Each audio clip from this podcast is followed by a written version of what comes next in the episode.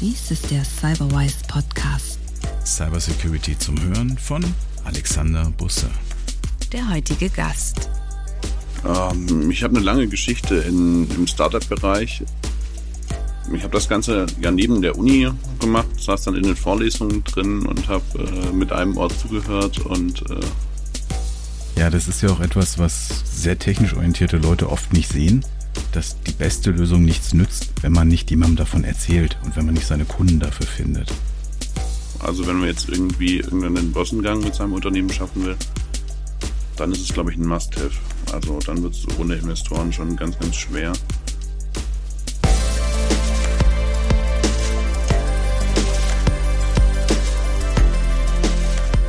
Hallo, heute spreche ich mit Lukas. Hallo Lukas. Hi, hallo zusammen. Lukas, möchtest du dich kurz vorstellen?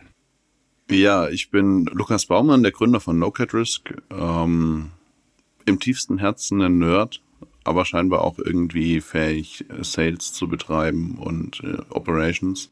Aber am meisten Spaß macht mir doch die Technik. Von dem her freue ich mich, mit dem Techniker zu reden. da verbindet uns was, Lukas. Was macht denn Locate Risk? Ja, wir sind ein Unternehmen, was andere Unternehmen von außen auf ihre Sicherheitslage überprüft und das Ganze nicht invasiv. Also man kann das auch als Security Rating oder External Attack Surface Management bezeichnen, wenn man aus dem Security-Umfeld kommt. Für Leute, die mit der Security überhaupt nichts am Plan haben, kann man sich das vorstellen wie jemand, der einfach um den Häuserblock geht und schaut, wo die Fenster bei den Häusern offen sind und das dann eben ja managementfreundlich zusammenfasst und auch Anleitungen schreibt, wie man das Ganze behebt. Aber es hört nicht nur bei dem eigenen Gebäude auf, sondern ja, es umfasst auch die, die Gebäude von den ganzen Lieferanten und so weiter, weil im digitalen Umfeld ist man noch stark vernetzt und dementsprechend ist es wichtig, dass man auch da ein Auge drauf wirft. Und wie bist du zu der Idee gekommen, diesen Service anzubieten? Ähm, ich habe eine lange Geschichte in, im Startup-Bereich.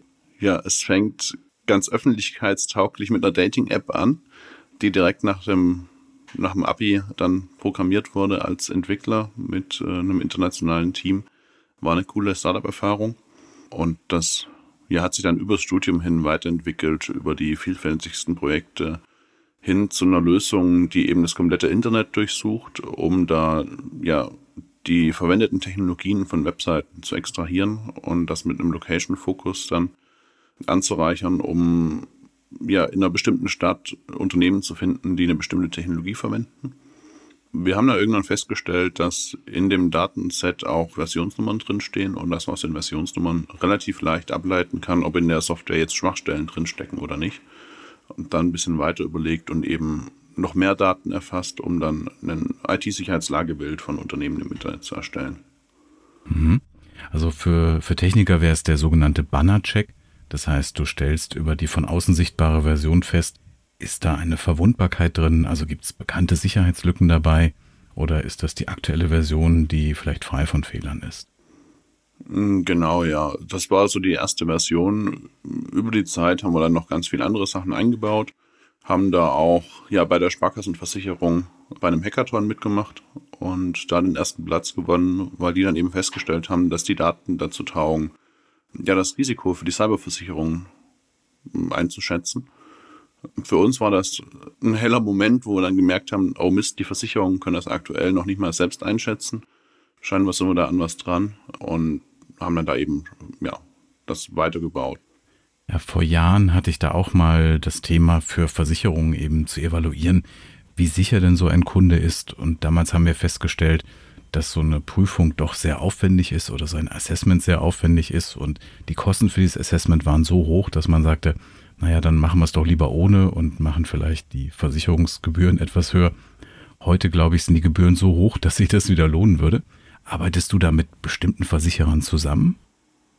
Wir hatten damals eben in der Sparkassenversicherung gestartet. Das Ganze hat sich ein bisschen weiterentwickelt. Wir arbeiten aktuell mehr mit Maklern als mit Versicherern weil wir festgestellt haben, dass Versicherer doch relativ ja, träge in ihrer Handlung sind und Makler doch äh, viel schneller und kontaktfreudiger. Zumal die Unternehmen mit dem Makler ehrlicher reden als mit der Versicherung, weil sie das Gefühl haben, dass jede Info, die an die Versicherung geht, dann eben direkt verwendet wird, um alles teurer zu machen. Und der Makler ist da eben in einer besseren Position, weil der mit dem Unternehmen zusammen eben ja die Versicherung organisiert. Ne? Mhm. Und du sagtest gerade, du hast schon eine Geschichte, dass du auch ein anderes Startup versucht hast. Wie hast du dein aktuelles Unternehmen gegründet und hat dir da jemand dabei geholfen? Hm, viel Unterstützung erfahren, ja. Ähm, ich habe das Ganze ja neben der Uni gemacht, saß dann in den Vorlesungen drin und habe äh, mit einem Ort zugehört und äh, ja, dann eben die Software weiter programmiert, die äh, grundsätzliche Technologie entwickelt, ne? Wobei das auch schon eine Zeit lang her ist, das war 2018 dann quasi irgendwann im Sommer.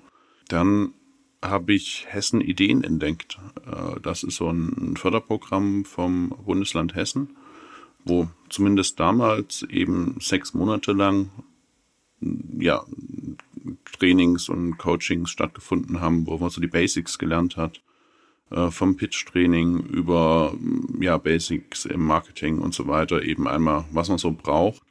Und parallel hat man da aber auch ja, 2000 Euro im Monat bekommen das reicht, wenn man dann als Student sparsam von lebt, locker ein Jahr, um da eben über die Runden zu kommen. Und in dem Jahr hat man dann schon viel auch am Produkt weiterentwickelt und äh, das ganze Geschäftsmodell fertig gemacht. Und da habe ich auch dann angefangen, den, ähm, ja, die Bewerbung für eine Startup Seeker Förderung zu schreiben. Das ist eine Förderung, die speziell auf Security Startups ausgelegt ist. Die kommt vom Forschungsministerium. Das war ganz schön viel Arbeit. Ich glaube, wir hatten dann irgendwie 100 Seiten Antrag zum Schluss. Ähm, und das hat auch eine ganze Zeit lang gedauert. Aber ja, was lange währt, wird endlich gut. Ähm, das hat uns dann nochmal äh, über eineinhalb Jahre weitergetragen bis Ende 2021. Das heißt, wir haben uns da durch die staatlichen Förderprogramme doch ja sehr frei bewegen können auch, mussten noch keine Investoren mit aufnehmen und sind jetzt mittlerweile auch profitabel. Wir haben ja jetzt ein kleines, feines Unternehmen und können immer noch entscheiden, ob wir jetzt den Startup-Weg einschlagen und das Ganze richtig groß machen oder ob wir eben profitabel weiterfahren. Das ist jetzt eine, eine gute Lage, in die wir da gebracht wurden. Mhm. Zusätzlich hat natürlich auch das Ökosystem hier in Darmstadt gut weitergeholfen. Also bist du direkt vom Studium in die Selbstständigkeit gegangen. Du bist gar nicht irgendwo klassisch angestellt gewesen. Genau, ja das ist, ist ganz spannend. Ich habe noch nie eine Bewerbung geschrieben, außer einmal für den Ferienjob, weil im, im ganzen Studium eben auch selbstständig gewesen, da Webseitenentwicklung betrieben, beziehungsweise so, so Anwendungsentwicklung, bisschen Security Consulting auch nebenbei gemacht. Das heißt, schon immer der Selbstständige. Mhm. Ja, ist, ist ganz cool. Ja, ich habe den Weg ein bisschen anders gemacht. Ich war auch zu Beginn selbstständig, dann war ich lange in der Corporate World und habe mich ja letztes Jahr entschlossen, mein eigenes Unternehmen zu gründen, mein Startup. Und es hat sich wirklich sehr, sehr gut angefühlt, so die ganze Hilfsbereitschaft, die einem da entgegenschlägt. Da haben wir uns ja dann auch kennengelernt und wirklich, ich kann es nur jedem empfehlen, die Erfahrung zu machen und festzustellen, wie diese ganze Welt aussieht, wie diese, diese Menschen sind, die Startups gründen, wie hilfsbereit die untereinander sind. Und ich habe es noch an keinem Tag bereut, diesen Schritt gemacht zu haben. Ja, ist ein cooles Umfeld, ne? Gerade was man so an, an Menschen kennenlernt. Wir sind alle ganz agil und alle netzwerkfreudig, machen Intros und dann spricht man auf einmal da mit jemandem, da mit jemandem. In manchen Momenten kommt es einem nicht vor, wir arbeiten. ja, es hat mich auch wirklich sehr überrascht, wie hilfsbereit die Community ist, wie gerne Dinge geteilt werden. Ich habe mir das wirklich nicht so vorgestellt. Mhm, ja, ich meine, da ist das Lokale halt auch immer ganz, ganz hilfreich, wenn man da irgendwo in einer Stadt unterwegs ist, die ähm, Startup-freundlich ist. Wir haben in, in Darmstadt ja dieses Highest ähm, von der TU, mhm. die da Studenten unterstützen, äh, eben ihre ersten Schritte zu machen. Und ich meine, es ist auch ganz viel Arbeit, die notwendig ist, um eben Standardstudenten in Anführungsstrichen die Möglichkeit überhaupt das aufzuzeigen oder den, den Weg aufzuzeigen, dass da eben dieser Startup-Weg ist und der auch Spaß macht und das nicht unbedingt ja, der Standardweg nach dem Studium sein muss, den man sonst normalerweise so geht. Das ist wichtige Arbeit für, für Startup-Umfeld. Mhm. Ja, Deutschland ist ja nicht gerade äh, bekannt dafür, dass es viele risikoorientierte Gründer gibt. Also die meisten gehen ja nach dem Studium gerne eine Anstellung, auch gerade in dem Bereich, in dem wir unterwegs sind. Da werden ja überall Leute gesucht. Man bekommt gleich von Anfang an lukrative Jobangebote. Wenn man im Job ist, bekommt man die Angebote von den Headhuntern, doch für mehr Geld irgendwo hinzuwechseln da ist es schon, glaube ich, eine, eine mutige Entscheidung zu sagen, ich gründe mein eigenes Unternehmen, ich versuche mit meiner eigenen Idee erfolgreich zu sein, statt sich einfach irgendwo anstellen zu lassen und dort sein sicheres Gehalt zu bekommen. Aber trotzdem, ich kann es nur jedem empfehlen, das zu tun. Wenn er eine gute Idee hat. Das gehört natürlich dazu. Ja, auf jeden Fall. Und nicht nur die technische Idee, sondern auch irgendwie ja ne, ein Vermarktungskonzept dahinter, ne? Weil ähm, die Gefahr bei so Uni-Ausgründungen ist halt auch irgendwie ganz oft, dass es eine coole Hightech-Lösung ist, die aber ähm, ganz, ganz lange brauchen wird, bis sie irgendwann am Markt ankommt und das ist noch viel, viel schwerer, als jetzt ein Produkt zu entwickeln, wo man weiß, hey, äh, damit kann ich äh, in einem Jahr an den Markt rangehen und die ersten Euros verdienen. Ne? Ja, das ist ja auch etwas, was sehr technisch orientierte Leute oft nicht sehen, dass die beste Lösung nichts nützt, wenn man nicht jemandem davon erzählt und wenn man nicht seine Kunden dafür findet. Also es ist wichtig, eine gute technische Lösung zu haben, etwas, was dann auch wirklich sinnvoll ist, aber man muss auch ein Konzept haben, wie man Leuten davon erzählt und wie man dafür sorgt, dass es vom Markt angenommen wird. Ja, das ist, da ist auch noch so ein bisschen, ähm, muss man schauen, wie das mit den jeweiligen Förderprogrammen einhergeht, weil die Förderung in Deutschland ist halt schon noch stark forschungslastig ausgelegt, ne? Weil ja Vertrieb und Marketing jetzt kein, äh, keine wirkliche Innovationsschaffung aus deren Sicht ist, wobei man halt gucken muss, jede, jede innovative Lösung braucht das auf jeden Fall und da äh, bleibt Startups halt aktuell auch oft nur dieser Risikokapitalweg, dass man dann sagt, gut, wir nehmen Risikokapital, um damit jetzt Sales und Marketing zu machen, weil wir andersweitig da kein, kein Geld für organisiert kriegen. Ne?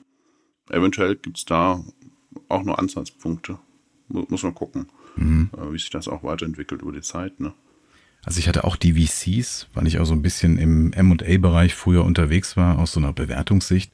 Und dann gab es auch Unternehmen, die gleich bei mir angefragt haben, ob sie mich denn da nicht sponsoren können. Aber das sollte man wissen, wenn man sowas tut. Man gibt eben Anteile ab und wenn man mit so einer Runde startet, dann braucht man wahrscheinlich auch mehrere Runden. Und bei jeder Runde verliert man weitere Anteile und dann ist man vielleicht irgendwann in seinem eigenen Unternehmen nur noch mit einem ganz kleinen Teil beteiligt und die ganze Idee, sowas zu gründen und selbst zu tun, die endet dann darin, dass man eigentlich nur noch der, der Angestellte seines eigenen Unternehmens ist. Und deswegen glaube ich, ist es wichtig, sich von Anfang an darüber klar zu werden, möchte ich diesen Weg gehen mit Investoren? Das mhm. heißt aber auch, dass die Investoren das Unternehmen irgendwann wieder verkaufen wollen. Das heißt, der Verkauf des Unternehmens ist dann vorprogrammiert und fünf Jahre nach der Gründung bin ich dann vielleicht nur noch Angestellter in meinem Unternehmen. Und daher ja. sollte man sich das überlegen, ob man den Weg geht. Ja, es ist aber auch eine Möglichkeit, das ganz groß zu machen. Ne? Also wenn man jetzt irgendwie irgendwann den Börsengang mit seinem Unternehmen schaffen will, dann ist es, glaube ich, ein Must-Have. Also dann wird es mhm. ohne Investoren schon ganz, ganz schwer. Aber auch nicht jedes Business Model eignet sich jetzt dafür. Ne? Man muss äh, das abwägen und schauen, äh, wie, wofür braucht man das Geld letztendlich. Ne? Mhm. Oder braucht man das Geld überhaupt? Ja. Äh, muss jeder selbst entscheiden oder jeder selbst analysieren, was für ihn jetzt strategisch irgendwie am sinnvollsten ist zu gehen. Mhm. Man muss sich nur von vornherein darüber klar sein, was das bedeutet, wenn man mit mhm. Investoren mhm. arbeitet. Und deswegen, da ist jeder Gründer gut beraten, erstmal vorsichtig zu agieren mit Investoren im Unternehmen. Und ja, es kann das Unternehmen schnell groß machen, aber es kann auch dazu führen, dass ich dann meine Idee vielleicht gar nicht mehr als Unternehmen betreibe, sondern dann plötzlich nur noch von außen zuschaue. Ja. Und ja, dann kann ich aber auch das nächste vielleicht machen, wenn ich da noch mehr gute Ideen habe. Das ist eine andere Roadmap für einen, für einen persönlichen Lebenslauf. Ne? Das ist dann mehr, gut, ich mache das jetzt für äh, sieben Jahre und nach den sieben Jahren äh, steht dann zwangsläufig das nächste an. Ne? Mhm. Ähm, oder der Welt in die Corporate, äh, der Weg in die Corporate-Welt, wenn man dann irgendwo aufgekauft wird oder integriert wird und dann dort sein, seine restliche Zeit verarbeitet. Das fällt aber vielen Gründern schwer. Ich sehe das immer wieder dass dann die gekauften Unternehmen, die Gründer dann in die Corporate World kommen, dort irgendwo Teil des großen Unternehmens sind und sich dann doch nach ein, zwei Jahren verabschieden und wieder ihr eigenes Ding machen. Weil es ist natürlich schwierig, wenn man selbst der Chef war, wenn man selbst seine Ideen umgesetzt hat und dann in einem großen Unternehmen arbeitet. Ich kenne die großen Unternehmen, da sind Abläufe eben anders und ob man sich da dann wohlfühlt hinterher, ist eben eine ganz persönliche Frage. Hm. Ja, es kommt gleich stark aufs Umfeld an. Ähm, ich meine, die Gründer zeichnen sich ja irgendwie dadurch aus, dass sie äh, relativ frei denken und handeln in dem, was sie machen. Wenn sie die Idee haben, hey, wir machen jetzt da die eine coole Marketingaktion, dann wird die halt gemacht und im Konzern muss das erst durch zig Compliance-Abteilungen durch. Eventuell gibt es da ja auch andere Integrationsmöglichkeiten, dass die sagen, gut, wir machen da irgendwie noch eine, eine Ausgründung, in der du dann aktiv bist und dann selbst irgendwie noch schnell und agil agieren kannst. Ne? Aber das erfordert Anpassungen auf Seiten des Konzerns und das äh, ist manchmal nicht so einfach, glaube ich. ja, die großen Unternehmen versuchen ja dadurch innovativer zu sein, dass sie eben die kleinen Unternehmen kaufen und sich damit innovative Menschen ins Unternehmen holen oder auch innovative Ideen ins Unternehmen holen. Und oftmals versandet das dann aber ein bisschen in dem Unternehmen, weil die dann doch nicht aus ihrer Haut können, weil sie sich doch nicht ändern, weil die Traditionen so sind, die gelebten Strukturen. Und dann gehen die Gründer wieder und die Unternehmen machen weiter wie vorher. Im besten Fall ist dann ein gutes Produkt in das Unternehmen gekommen, innovative Ideen sind hineingekommen, aber ob das Unternehmen sich dadurch wirklich verändert, wenn die ein Startup übernehmen und die Menschen dort übernehmen, das ist immer die Frage. Hm. Ja, ja, es, es müssen Synergien dabei sein, die irgendwie nutzbar sind.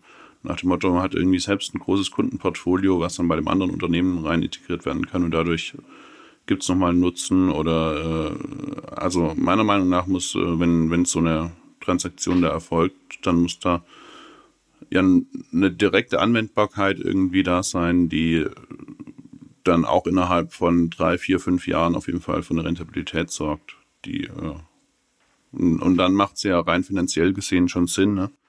Aber ich weiß nicht, ob das dann langfristig Änderungen irgendwie auch bewirkt, dass es irgendwie in zehn Jahren, wenn man jetzt so als Konzern denkt, oder in 20 Jahren, ob dann diese eine Startup-Transaktion, die man da gemacht hat, groß was am Konzern geändert hat, weiß ich nicht. Aber für mich ist der Weg in die Corporate World erstmal keine Option mehr. Ich muss sagen, ich fühle mich so wohl in der Startup World. Ich fühle mich wohl damit, die Sachen selbst zu machen und meine Ideen umzusetzen. Es hat andere Challenges, also zum Beispiel Leute zu finden, die da mitarbeiten möchten. Wie ich gerade sagte, die meisten legen doch eher Wert auf ein gesichertes Umfeld, auf ein gutes Gehalt und dann Leute zu finden, die sagen, ich trage sowas mit, ich bin bereit da auch selbst ein Risiko einzugehen, Vielleicht funktioniert so eine Idee ja nicht und statt mich irgendwo anstellen zu lassen, gehe ich zu einem Start-up. Wie sind da deine Erfahrungen? Mm, man muss gucken, wen man anstellt oder bei wer überhaupt ein denkbarer Mitarbeiter ist. Ne? Und ganz klar ist, dass so ein Startup auch ganz oft ein Sprungbrett ist, äh, insbesondere jetzt bei uns in der Branche, eben in die IT-Sicherheitswelt rein.